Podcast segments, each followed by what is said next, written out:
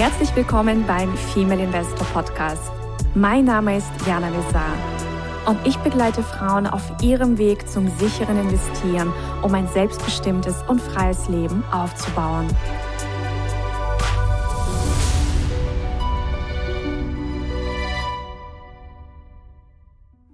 Hallo liebe Investorinnen und zukünftige Investorinnen. Wir begrüßen euch ganz, ganz herzlich zu einer neuen Folge Aktienmelange to go. Und ähm, ich heiße erstmal die wundervolle Susanna hier auch äh, willkommen. Und wir werden gleich äh, ja über etwas äh, Spannendes sprechen miteinander, wie immer. Hallo Susanna. Hallo, liebe Jana. Hallo, ihr Lieben. Letzte Woche war ja die Investorinnenreise dran mit der lieben Conny. Und ähm, wir wurden dann auch inspiriert, heute eine Folge darüber zu machen, tatsächlich, wie sich das Leben verändert, wenn man eine Investorin ist. Die Conny hat das ja schon anklingen lassen oder nicht nur anklingen lassen. Sie hat ja von ihren Erfahrungen berichtet und bezeichnet ja die Erfahrung und, und, und im Grunde also dieses Gefühl als ein magisches Gefühl, ja. Und wer die Folge vielleicht noch nicht gehört hat, kann da gerne auch noch mal reinhören. Und wir dachten, wir sprechen heute auch noch mal darüber, ja, was sich tatsächlich alles verändert. Und was vielleicht auch jemanden noch davon abhalten kann, sich auf diese Reise zu begeben, denn wir haben vorhin ja auch noch mal so gemeinsam reflektiert. Bei mir war das ja auch nicht so, dass ich irgendwie eines Tages aufgewacht bin und dachte, oh, ich werde jetzt Investorin. das ist jetzt mal mein neuer Beruf. Ja. Sondern ich habe tatsächlich auch lange Zeit überhaupt nichts damit zu tun haben wollen, weil ich auch dachte, es ist eine riesige Hürde und man benötigt wirklich äh, extreme Mathematikkenntnisse. Also ich habe wirklich das Investieren mit einem Mathematikstudium verglichen. Mhm. Das war in meinem Kopf. Und mhm. als ich angefangen habe, BWL zu studieren, habe ich mich wirklich eher so auf diese sanften Fächer konzentriert, also auf Marketing und ich war in der Logistik und ich war, ich habe Praktika in allen möglichen Bereichen gemacht, nur nicht irgendwas mit Finanzen, weil das ist doch bestimmt zu kompliziert. Mhm. So habe ich gedacht und das, im Nachhinein bin ich so so dankbar, dass ich dann ähm, irgendwie zufällig mit meinem Kommilitonen ähm, einen Kaffee trinken war und er so fast beiläufig mir irgendwie erzählt hat, er will im Investmentbanking starten und da hat er schon Praktika gemacht und das ist so toll und ich habe dann einfach nur irgendwie gespürt, ähm, also wirklich nur gespürt, dass das, das irgendwie zieht's mich dahin. Was ist das? Ich hatte keine Ahnung, was das ist, aber ich, ich wollte irgendwie mehr darüber erfahren und so hat's dann bei mir begonnen, dass ich tatsächlich im Grundstudium dann nach diesem Kaffeetreffen mit ihm mh, mm, mich auf Finance spezialisiert habe. Ich habe danach beschlossen, mich auf Finanzen zu spezialisieren. Mhm. und mich danach auch noch sogar beim Finanzprofessor zu bewerben, um bei ihm am Lehrstuhl zu arbeiten. Ja. Als ich die Bewerbung schrieb, dachte ich mir, ich bin verrückt, ich mag doch Finanzen gar nicht. Aber es hat mich irgendwie total gereizt. Ich wollte echt dann, ich wollte es dann verstehen. ja, also ich, das war halt dann wahrscheinlich richtig so ein so ein Sog, so ein Ruf von deiner Seele in diese Richtung? Es war wirklich ein, ein Ruf. Mhm. Und ganz beiläufig, also wirklich bei einem Treffen, bei dem ich das überhaupt nicht erwartet hätte. Ja. Und das dann, also ich habe dann ja auch also meine ersten Praktika gemacht in dem Bereich, weil dann wollte ich es wirklich wissen. Mhm. und weil ich dann auch rausgefunden habe, okay, also um ins Investmentbanking dann wirklich reinzukommen, da kommst du halt nicht einfach mal so rein. Du musst einen guten Lebenslauf haben, du musst ein gutes Studium haben, du musst äh, viele Praktika im, im Investmentbanking auch am besten gehabt haben. Also fing ich an, mich dann auch für Praktika zu bewerben. Und es ist auch echt lustig. Ich habe jetzt vor ein paar Tagen erst mich so dran erinnert. Ich habe im Februar 2007 mein aller, aller, allererstes Praktikum dann gemacht im Kapitalmarktgeschäft. Wow. und ja, und dann ging es immer weiter und weiter. Und äh, ja, was ich einfach damit sagen möchte, also auch wenn wir uns jetzt natürlich schon länger mit all diesen Themen beschäftigen und das ist für uns so etwas Natürliches ist, an den Kapitalmärkten zu agieren und zu investieren und darüber zu reden, dass das definitiv nicht selbstverständlich war vor vielen, vielen Jahren. Also, dass wir auch, ja, bestimmte mh, mm, Impulse gebraucht haben, um zu starten. Mhm. Ja, finde ich auch. Und du auch. Erzähl von deinen Impulsen. ja, ich war ja auf einer sehr finanzlastigen Universität. Sehr Finanz Wie bist du da gelandet? Also warum, warum auf einer finanzlastigen? Ja, also es, es, war dann, also in, in, Wien ist es ja so, du hast die äh, Wirtschaftsuniversität Wien und du hast die Universität Wien. Und mhm. ähm, die meisten gehen auf die Wirtschaftsuniversität. Ich bin aber auf die Universität Wien, Zweig Wirtschaft gegangen.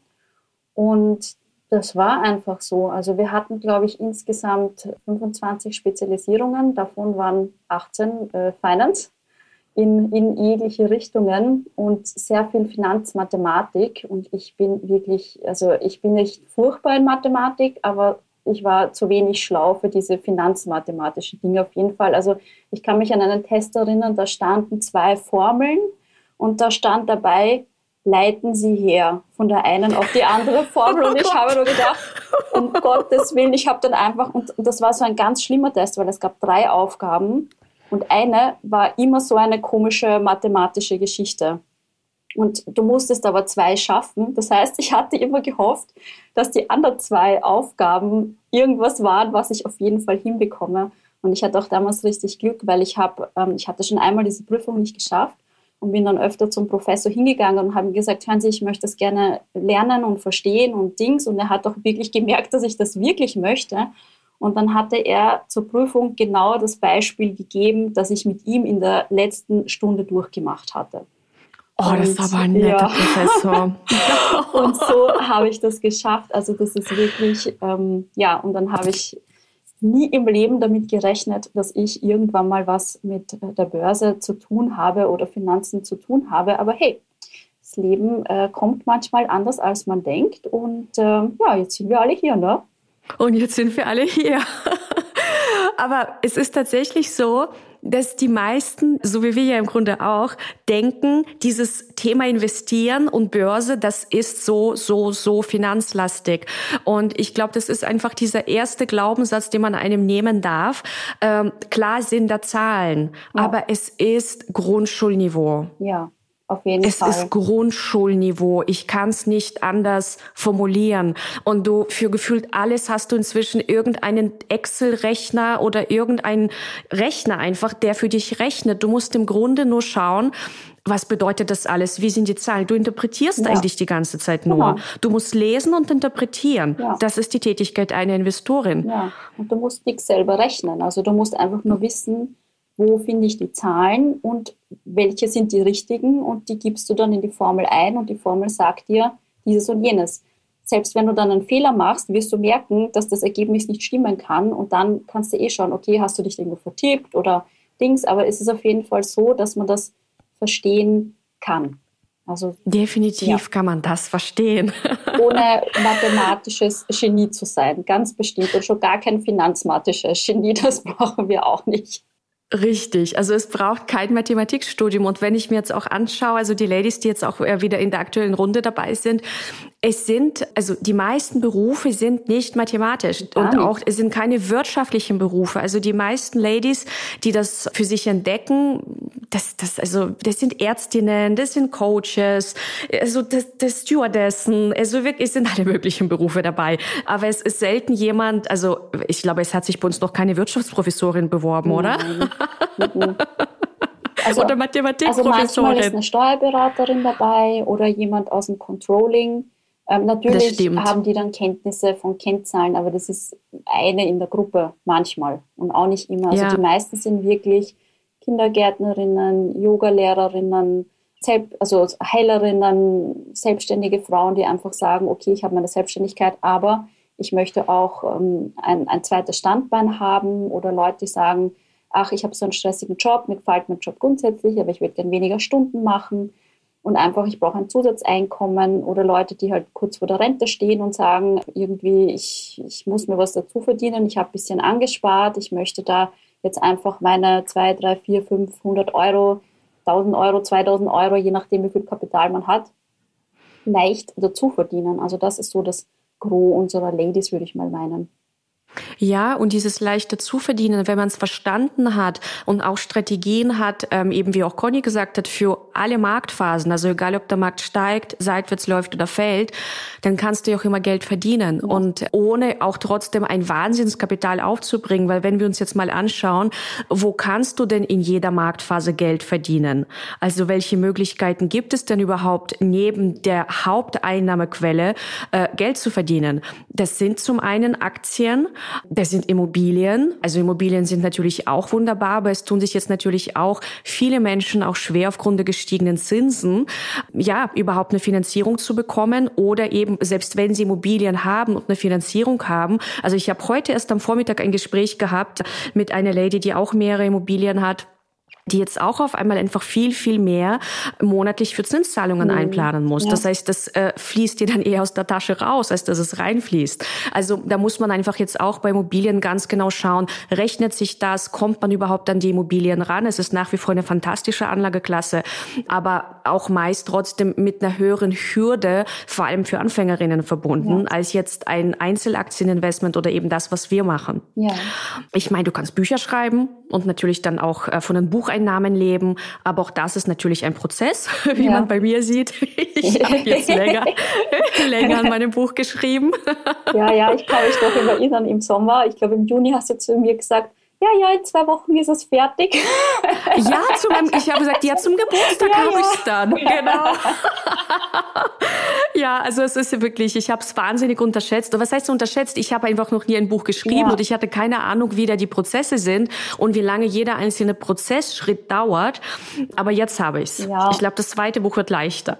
Und man muss halt auch unterscheiden. Also du kannst das ja einfach schreiben und dann gibt es einfach einem Verlag oder so einem elektronischen Verlag. Dann wird das halt nach deren Vorgaben gedruckt gemacht, aber bei dir ist ja wirklich alles handverlesen. Das heißt, du hast das ist handmade. Genau, du hast es handmade, du hast das alles noch einmal selber äh, geschaut, wie willst du das und das und das. Also allein das Cover haben wir ja sicher 20 Mal abgeändert, also leicht abgeändert.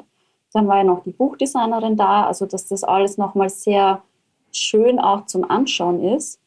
Und ähm, ja, und dann natürlich die ganzen Lektorat, Korrektur etc. Und ähm, das macht ja normalerweise jemand nicht, der ein Buch veröffentlicht. Ja. Ja, das stimmt. Ähm, aber mir war es einfach wichtig. Ich ja. kann nicht sagen, warum, weil ich einfach, ähm, weil du ja auch ein Buch immer mit allen Sinnen erlebst, also ich zumindest.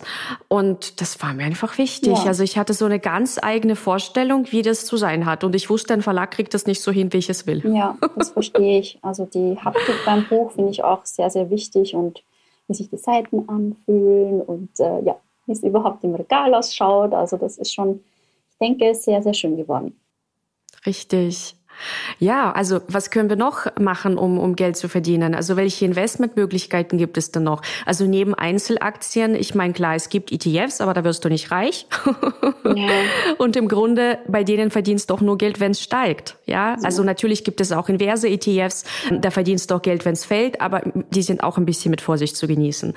Und die musst du auch verstanden haben. Und da hakt es ganz oft auch trotzdem bei vielen an dem Verständnis, wie ein inverser ETF funktioniert. Ja, das kann äh, ich verstehen. ja, das klingt schon ähm, kompliziert. das heißt, typischerweise verdienst du mit einem ETF die Marktrendite. Was ist die Marktrendite? Irgendwas um die acht Prozent. Das ist ein sehr langfristiges Investment. Und ja, es ist kein schlechtes Investment, das, das passt auf jeden Fall auch zu einigen Personen, aber eben trotzdem nicht zu allen. Ja. Du kannst in Anleihen investieren, aber auch da muss man ganz genau einfach schauen, was, äh, wie viel Rendite gibt es da, passt das zu deinen Vorstellungen, ja. Und ähm, ich sag mal einfach der Mix, wie wir investieren, ist, das ist so ein Strategieset, der halt einfach in allen Marktphasen funktioniert. Mhm. Und natürlich musst du das lernen. Aber wenn du es gelernt hast, dann ist das so ein Gefühl von, also du bist halt nicht nervös, wenn auf einmal schlechte Börsennews sind. Du bist halt nicht nervös, wenn auf einmal die Börse äh, ja mal ein bisschen wieder runtergeht. Ja, ich meine, wir haben ja gerade auch wieder so eine Phase. Mhm. Und man versteht auch, dass die Börse einfach so tickt, wie sie tickt. Sie hat halt ihre Phasen und sie hat halt ihre Wellen und du verstehst die Wellen und du kannst die einfach ganz anders einordnen und ganz anders mit diesen Wellen reiten und ganz anders ja, ganz anders und ruhiger schlafen, ja. als wenn du eben mit, mit, mit, mit so einem blinden Gefühl an den Märkten unterwegs bist. Und wir hatten das am am Freitag ja auch in einer der Sessions, ähm, dass eine Teilnehmerin gesagt hat, das fand ich sehr spannend, vor der Ausbildung hat sie dann irgendwann gesagt, so jetzt kaufe ich mal so Aktien und schau, ob ich wirklich risikoaffin bin, ob ich Risiko ertragen kann. Mhm. Und allein diese Aussage hat mich schon so aufhorchen lassen. Ich dachte so, äh, what? Äh, und, und ja, das ging so in die Richtung, um zu schauen, okay, wie, wie kann ich mich verhalten und wie fühle ich mich, wenn der Kurs runtergeht? Mhm. Und ich meine, gut, rückblickend, wenn ich jetzt zum Beispiel noch gar keine Ahnung, also als ich noch gar keine Ahnung von Aktien hatte, habe ich ja auch gedacht, es ist spekulativ, es ist total riskant und äh, ja, du musst quasi dieses dicke Fell haben, wenn die Aktien runtergehen. Du mhm. musst das dann so aushalten. Und jetzt ist es ein Gefühl von, ich freue mich, wenn teilweise ja die Börse runtergeht, weil ich kann günstig einkaufen, mhm. weil auf manche Aktien warte ich auch länger, bis die endlich da sind, wo ich sie haben will. Das heißt, es ist eher ein Gefühl von, oh mein Gott, endlich kriege ich das. Ja. Und selbst wenn eine Aktie selbst nach einem Kauf erstmal runtergeht, was ja auch passieren kann, ja, wenn du in einem Einkaufsprozess bist und du kaufst dich gerade in eine Position ein, wo die Aktie gerade fällt, ähm, aber ich weiß, es ist ein gutes Unternehmen und ich verstehe den Grund, warum sie fällt und ich weiß, dass die sich ähm, in der Zukunft gut entwickeln wird, weil ich das ja analysiere im Vorfeld, dann ist das ein, also das ist ein ganz anderes Gefühl und das hat nichts mehr damit zu tun, dass ich irgendein äh, dickes Risikofell haben muss. Mhm, ja, Überhaupt nicht, sondern es ist so ein bewusstes Investieren. Ich weiß, dass, warum ich was mache und warum ich auch manchmal was nicht mache. Und das das, das ist einfach, das ist so ein, das ist ein zauberhaftes Gefühl. Das ist so ein Gefühl von, also so, so ein Vertrauen, dass es, dass es gut ist. Also das, das, das Vertrauen auch in das eigene Portfolio und auch in die eigenen Fähigkeiten, in das Vertrauen auch in die Zeit. Und ich meine, gut, ich bin jetzt auch äh, 17 Jahre mit dem Zeugs beschäftigt. Ja.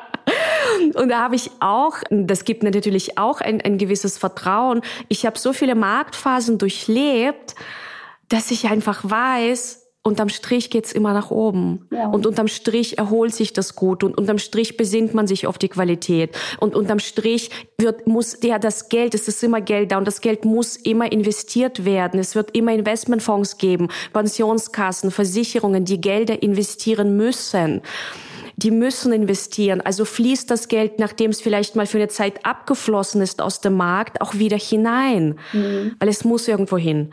Es braucht ein Ventil.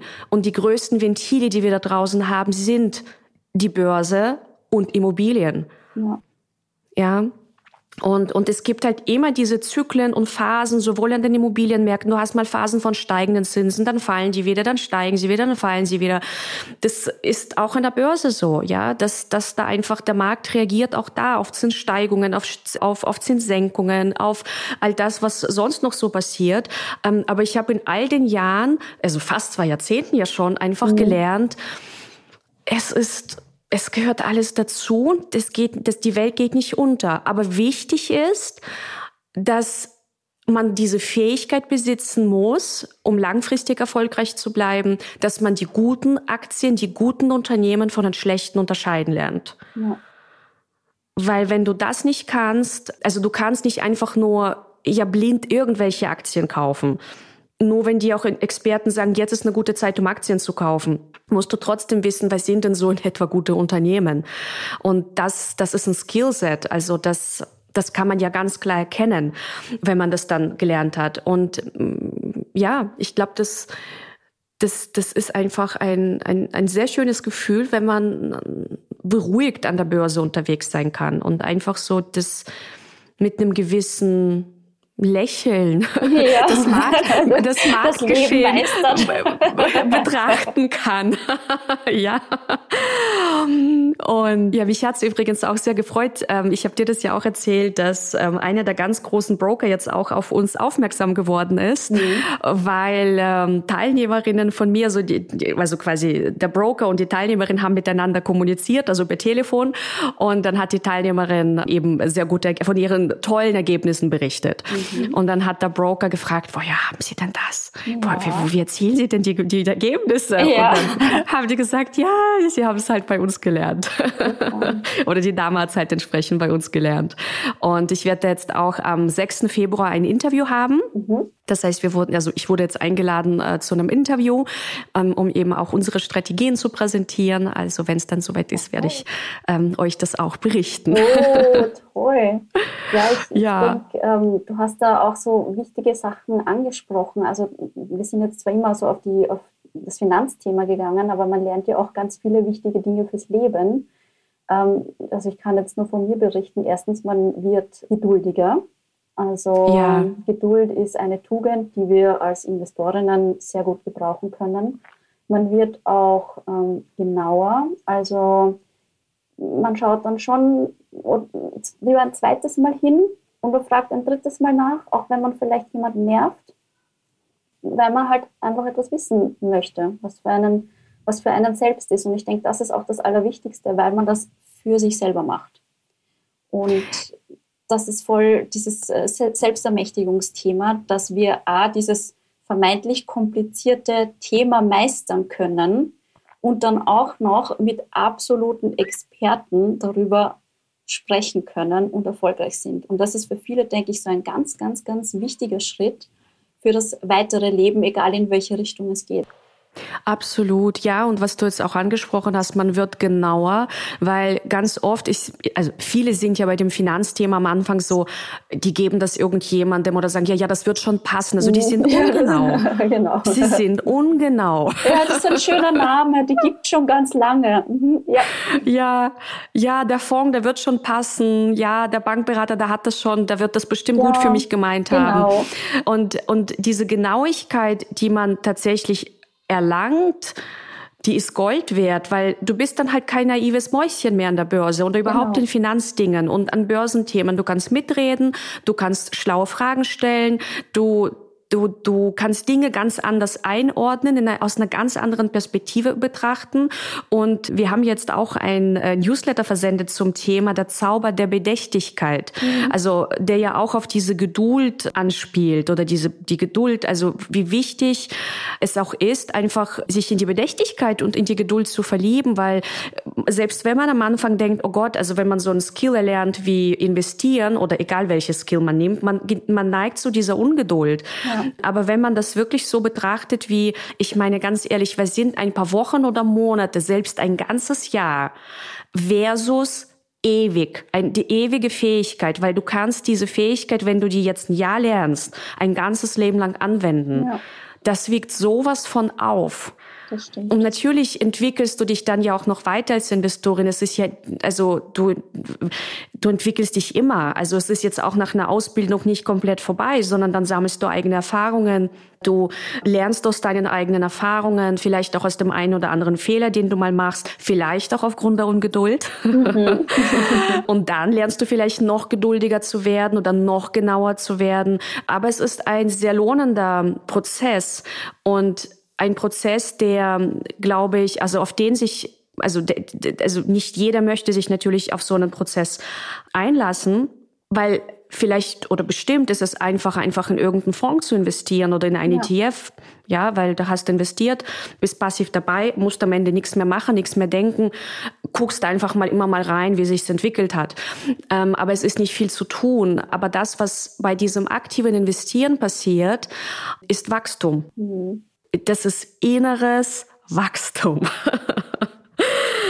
Und ich möchte vielleicht auch noch zum Schluss aus dem Buch ein, einen schönen Satz vorlesen. Moment, ich suche das mal kurz raus. Das finde ich nämlich persönlich sehr, sehr schön. Ein Soul-Portfolio ist nicht irgendein Investment-Portfolio. Ein Soll-Portfolio ist der Herzschlag deiner finanziellen Energie. Es ist eine Verdichtung deiner Fähigkeiten, deines Selbstvertrauens, deiner Authentizität und das Ergebnis deines finanziellen Erwachens. Das Kreieren deines Soul-Portfolios wird dich verändern. Es wird dich anleiten, besser zu werden. Du wirst Verantwortung für deine Finanzen übernehmen und durch den Prozess wachsen. Durch die Beschäftigung mit interessanten Unternehmen wirst du wirtschaftliche Zusammenhänge besser verstehen. Dein Selbstbewusstsein wird sich vergrößern, weil du dich auf dich und dein Wissen verlassen kannst. Durch den Wohlstand, den du, durch dein finanzielles Erwachen erwirtschaftest, kannst du dich auf die Erfüllung deiner Bestimmung und deines Seelenplans konzentrieren und durch dein Wirken die Welt besser hinterlassen. Ja. Das ist auch was Schönes, was du jetzt gesagt hast, weil du kannst dich dann auf deinen, deinen Seelenplan konzentrieren, weil ich finde, Finanzen, das ist immer so ein, bei manchen Leuten oder eigentlich bei vielen Leuten, so ein Punkt, wo man Stress hat. Ne? Ja. Und wenn das einmal gelöst ist, dieses Thema, dann ist das Leben schon um einige Schritte äh, einfacher. Ja, weil man einfach die Freiheit hat, die Dinge zu machen, die man wirklich machen möchte. Und das ja. ist eine Möglichkeit. Sie wird jetzt nicht für, für alle sein, ja, also das, nicht jeder ist eine Value-Investorin, aber für die, die das interessiert, ist das wirklich eine sehr entspannte und persönlichkeitsentwickelnde Möglichkeit, sich dem Thema Finanzen zu nähern. Und das unter Frauen, unter empathischen genau, Frauen. Genau, genau, das noch dazu. Also es sind ja auch viele Ladies, die mir im Gespräch sagen, ach, und ich habe überhaupt niemanden im Umfeld, die das interessiert. Und ja, du lernst bei uns ganz viele Frauen kennen, die das interessiert. Also wir tun ja nicht nur in der Gruppe Frauen vernetzen, sondern auch gruppenübergreifend, also dort, wo es halt ja. Sinn macht. Und da sind schon ganz, ganz viele tolle Gruppen und Freundschaften entstanden, beste Freundinnen, ähm, Finanzfreundinnen. Also das ist auch, denke ich, ein sehr wichtiger Punkt, dass du nicht alleine bist, sondern dass wir das alle gemeinsam lernen. Und wir auch, Jan und ich, schauen immer sehr darauf, dass alle gut mitkommen. Und wenn es dann nochmal irgendwie Einzelsessions mit uns braucht, dann machen wir das natürlich auch, weil es ist uns am wichtigsten, dass die Ladies das alles gut verstehen und dass sie dann in Ruhe an der Börse ihre Erfahrungen sammeln dürfen und ihr Portfolio mit ihren eigenen Werten und Überzeugungen aufbauen. So ist es und eben auch in ihrem eigenen Tempo. Ja, genau. man darf sich da wirklich die Zeit nehmen, die man braucht. Und wenn ihr auch spürt, das ist einfach äh, euer Weg, euer nächster Schritt, dann sind wir gerne für euch da. Dann meldet euch gern bei uns und natürlich auch, wenn ihr Fragen habt. Und bis dahin wünschen wir euch eine wunder, wundervolle Zeit. Wir haben jetzt die eine Gruppe hat jetzt am Montag gestartet, also am 15. Januar. Und das wird ja auch alles aufgezeichnet. Das heißt, wer da noch spontan mit dazukommen möchte, dann sehr, sehr gerne. Genau, so ist es. Dann einen wunderschönen Tag, ihr Lieben. Ciao. Ciao. Tschüss. Das war der Female Investor Podcast. Für mehr Inspirationen, wie du mit Leichtigkeit zur Investorin wirst, schau gerne auf meine Website www.female-investor.com. Bis zum nächsten Mal, deine Jana.